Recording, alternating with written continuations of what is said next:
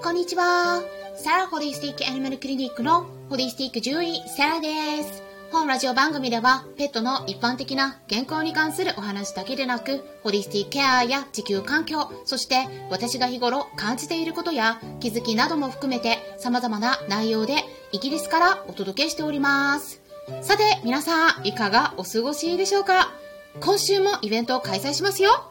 12月17日金曜日の夜10時10分からクラブハウスのペットのホリスティックケアクラブにてお悩み相談会を開催します。はい。はい。前回ですね、私少しお話ししすぎてお悩みを受け付ける時間が取れなかったので、次回はきちんとお受けしていきますから、何か聞きたいことがありましたら、レターでもいいですし、メッセージとか送ってみてください。当日参加できない方でも事前にご質問いただいたら、その文章を読んで回答させていただきます。え質問箱も設けていますので、概要欄ご確認ください。あとですね、昨日もレターをいただきまして、本当に温かいお言葉ありがとうございます。でそこにも記載されていたものでね、えー、本当に先生の配信大好きですっていうねコメントもいただきましてとっても勇気づけられました今後もねいろいろと参考にしてもらえたら嬉しいですでそれからですね来週は来週もですね、そのいよいよクリスマス企画っていうことでインスタライブを開催するんですよ。なので皆さん楽しみにしておいてくださいね。こちらの日程は12月22日水曜日の夜9時からになります。はい。はい。こちらも概要欄にリンク先をつけておきますので、合わせてご確認ください。ちょっとね、私、コスプレしますよ。ちょっとね、あの、サイズが合うかわかんないけど、買ってみたので、それを着て、ちょっと皆さんとお話していきますのでね、クリスマスモードで。でね、あの、ただ、ちょっとね、私最近、チーズの食べ過ぎでね、ちょっと太ったかもしれないなって感じてるので、体重測らないといけないんですけれども、皆さんいかがでしょうか？先日ですね、あの、食べたことをなかったことにできるハーブっていうのも紹介したことがありましたよね。スタンデー FM では、12月5日に配信した第465回目の内容になりますので、興味のある方はぜひ聞いていただければと思うんですが、これ、実は、悪用現金なんですよ。あんまね、使いすぎると、今度は栄養の吸収を妨げてしまう可能性があるので、あんまり使いすぎないようにっていうことなんですね。でもね、うちの主人が、やっぱ肉食でね、イギリスの人はね、もうここぞとばかりにクリスマスで肉の割引がされますのでね、たくさん買って冷蔵庫にたくさんあるんですね、今。だからもう今月は結構肉の日が多くなるっていうのと結構ねイギリスのチーズがまた美味しいんですよ。やっぱおすすめはですねイギリス産のスチルトンって呼ばれる名前のチーズなんですね。ブルーチーズ。もしね日本でもね多分ちょっとあると思うので探していただくとね見つかると思うんですがあのそれも美味しいしあとヤギミルクから作られた goat goat cheese っていうのがあるんだけどもこれもねあの納豆の風味に少し似てるんですね。かなりね癖になる味なんですよ。でねサラダにもチーズ合うしあとね意外にもご飯にも合います。皆さんもぜひ試してみてください。ただねチーズって血糖値はあんま上がらないんだけどやっぱ脂肪がね多いから太るんですよ。で以前皆さんにもお話ししましたが乾物ベースで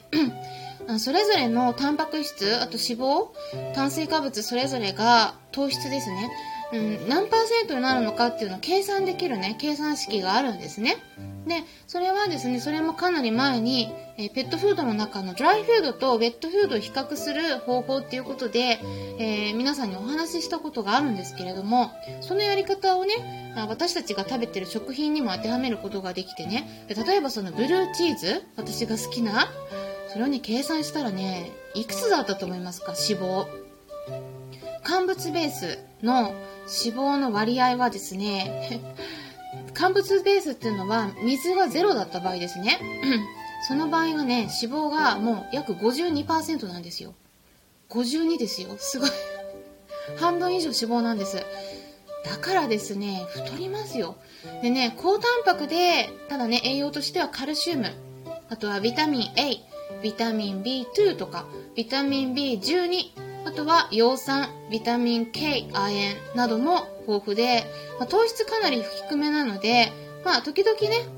適度に食べる分にはすごく健康にもいい食材にはなります。そしたらね、あ、チーズ、ワンちゃん猫ちゃんにも与えて OK なのかなって思う方きっといらっしゃると思うし、まあもうすでにね、おやつ商品出回ってるから与えてる方もね、いらっしゃるはずです。ただ、チーズってね、ちょっとやっぱ注意が必要なんですね。そのあたりについて今回はお話ししていきたいと思います。興味のある方はぜひ最後まで聞いていってください。まずですね、クリスマスとかお正月などの特別な日には、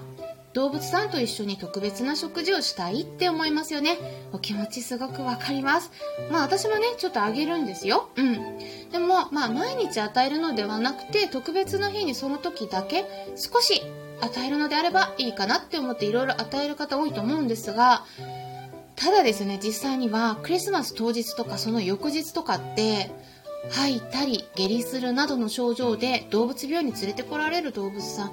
多いんですね。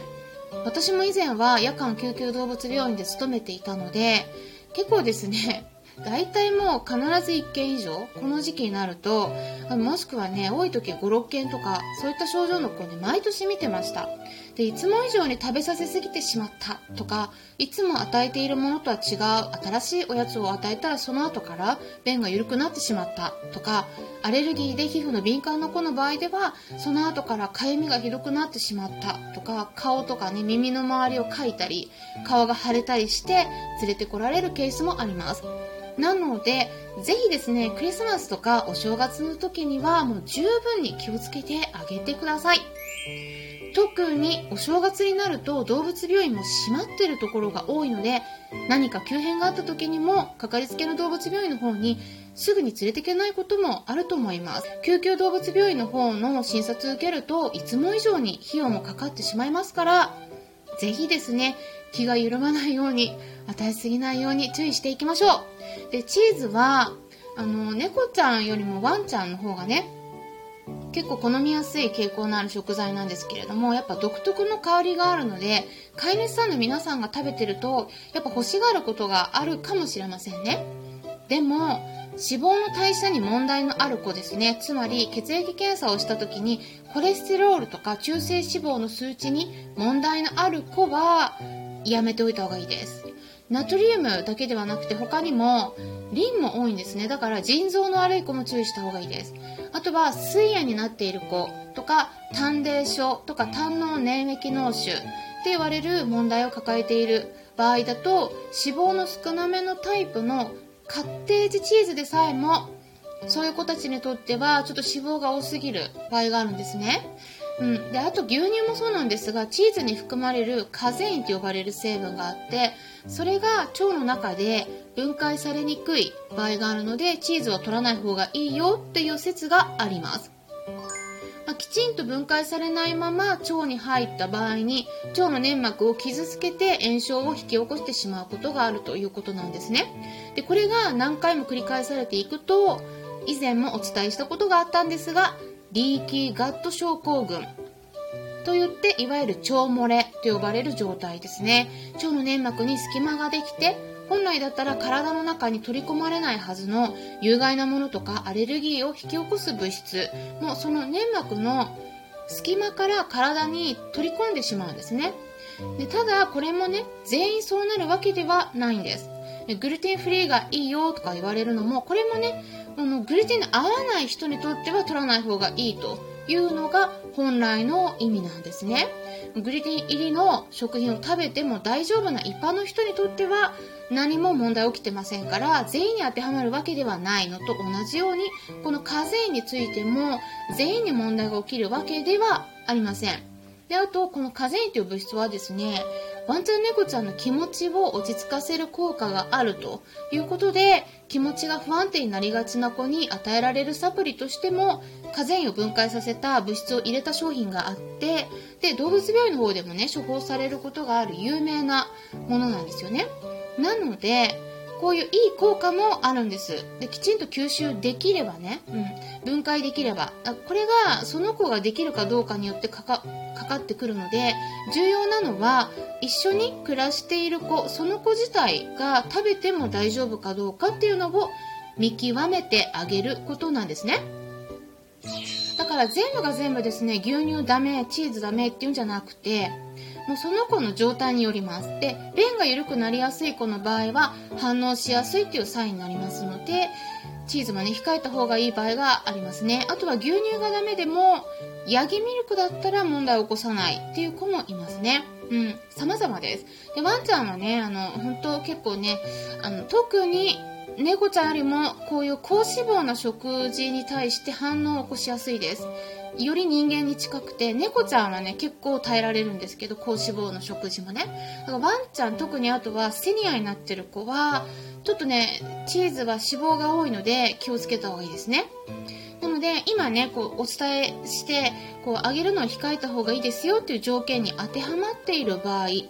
は、ちょっとね、揚げられない場合はチーズを欲しがっていたら、あの、チーズじゃなくて、別のね、低脂肪なお魚とかささみとかに切り替えてあげてください。ささみジャーキーを作ってあげるのもいいと思いますよ。すごく喜びます。作り方も私の YouTube 動画で公開したものがありますので、ぜひそちら参考にしてみてください。猫ちゃんはね、結構大丈夫なんですけど、セニアのワンちゃんの場合とかは脂肪の豊富なおやつを与えられた後に水炎になってしまう子も結構いますので、この時期は特に与えすぎないように気をつけてくださいっていうことで、今回は注意した方がいい食材について紹介していきました。これからもためになる情報を発信していきますので、よろしければいいねボタンのクリックを押していただいたり、もしも周りにこういった私がお届けしている情報に興味のありそうな方がいらっしゃったら、紹介してもらえたらさらに嬉しいです。それではまたお会いしましょう。